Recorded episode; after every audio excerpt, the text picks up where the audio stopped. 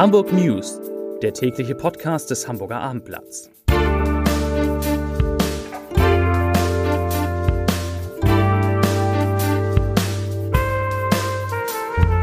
Moin, mein Name ist Lars Heider und heute geht es um die Messehallen, die Hamburg erneut für Geflüchtete nutzen muss. Weitere Themen. Der Neubau der Asklepios Klinik in Altona nimmt Formen an. Hat ja auch ganz schön gedauert. Die nächste Reisewelle rollt auf den Norden zu und die Atlas-Skulptur ist am Hauptbahnhof wieder dort, wo sie hingehört. Dazu gleich mehr. Zunächst aber wie immer die Top 3, die drei meistgelesenen Themen und Texte auf abendblatt.de. Auf Platz 3, früherer H&M-Menscher gründet neue Modemarke in Hamburg. Auf Platz 2, alleinreisende Flüchtlinge. Das wird auch hier gut laufen. Und auf Platz 1, schon wieder was mit früher, früherer Kaufhof an der Mönckebergstraße. Das sind die neuen Pläne. Und das waren die Top 3 auf abendblatt.de. Die Flüchtlingskrise ist zurück. Da im Moment wieder sehr viele Geflüchtete nach Hamburg kommen, bereitet die Stadt wie 2015 die Unterbringung der Männer, Frauen und Kinder in einer Messehalle vor.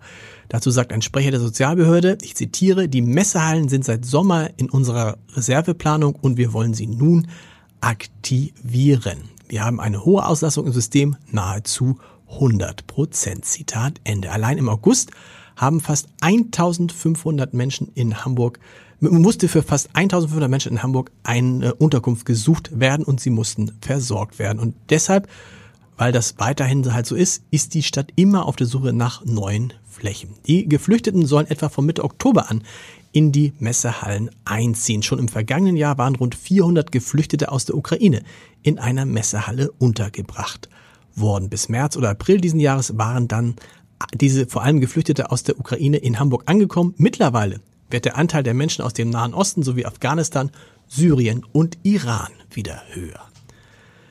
Bei einem groß angelegten Fahrkartenkontrollmarathon des Hamburger Verkehrsbundes, kurz HVV, waren heute mehrere Kontrolleure in vielen Bussen und Bahnen sowie an Haltestellen in Hamburg unterwegs. Die Aktion war ausnahmsweise vorher angekündigt worden, um damit auf die Auswirkung des Schwarzfahrens auf die Verkehrsbetriebe aufmerksam zu machen. Mit der Aktion wollen nämlich die Verkehrsbetriebe der Region unter anderem zeigen, dass sie durch Schwarzfahrer jedes Jahr Millionen Verluste hinnehmen müssen. 2022 waren HVV-Angaben zufolge gut 164.000 Menschen, kann man gar nicht glauben, ohne gültigen Fahrausweis erwischt worden. Es ist eines der ambitioniertesten Bauvorhaben in Hamburg und nimmt endlich Fahrt auf. Der Bauherr Asklepios spricht heute von einem wichtigen Meilenstein. Aus dem Vergabeverfahren für den Klinikneubau in Altona ist das Düsseldorfer Büro Telluride Architekten im Team mit Sander Hofrichter Architekten als bester und wirtschaftlichster Bieter hervorgegangen. Auch ein Hamburger Büro ist mit dem Boot. WES Landschaftsarchitektur gestaltet die Freiräume. Allerdings wird es noch etwas dauern, bis die Baumaschinen anrollen. Bis zum Spatenstich dürften etwa drei Jahre vergehen. Die Bauzeit wird auf fünf Jahre veranschlagt. Konkret heißt das, die Fertigstellung der neuen Klinik in Altona, die wird nicht vor 2031 erfolgen.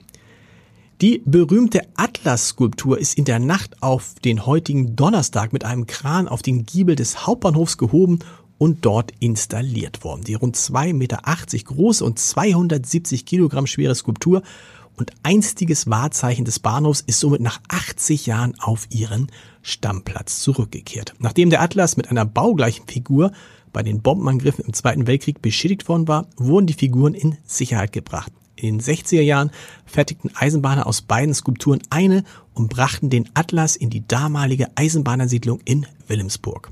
Die Eigentümerin der Siedlung, das Wohnungsunternehmen Vonovia, hatte die Skulptur aufwendig restaurieren lassen und Ende Mai an die Bahn zurückgegeben. Und wir erinnern uns alle, den Sommer über stand sie in der Wandelhalle des Hauptbahnhofs. Urlauber, Ausflüger und Pendler werden am kommenden Wochenende wieder häufiger im Stau stehen. Mit dem Herbstferienbeginn in schon wieder Nordrhein-Westfalen, Sachsen und Thüringen werde der Reiseverkehr neuen Schwung erhalten, sagte der ADAC heute. Viele Touristen werden auch den Brückentag am Montag freinehmen, um gemeinsam mit dem Feiertag am Dienstag ein verlängertes Wochenende in Hamburg zu genießen, denn da sind ja die Feierlichkeiten zum Tag der deutschen Einheit und die Hotels in der Stadt, die die Preise locker mal verdoppelt haben, sind schon fast wieder ausgebucht. In Hamburg Bremen, Berlin, Niedersachsen und Sachsen-Anhalt ist der 2. Oktober schulfrei. In Schleswig-Holstein interessanterweise nicht. Und das waren sie heute wieder, die Hamburg News.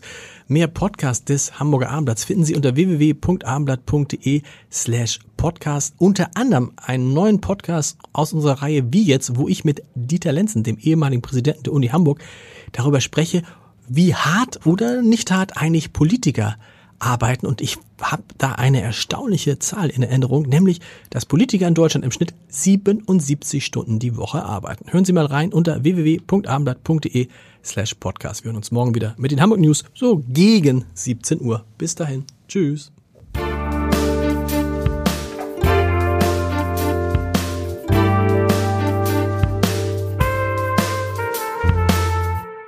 Weitere Podcasts vom Hamburger Abendblatt finden Sie auf abendblatt.de slash podcast.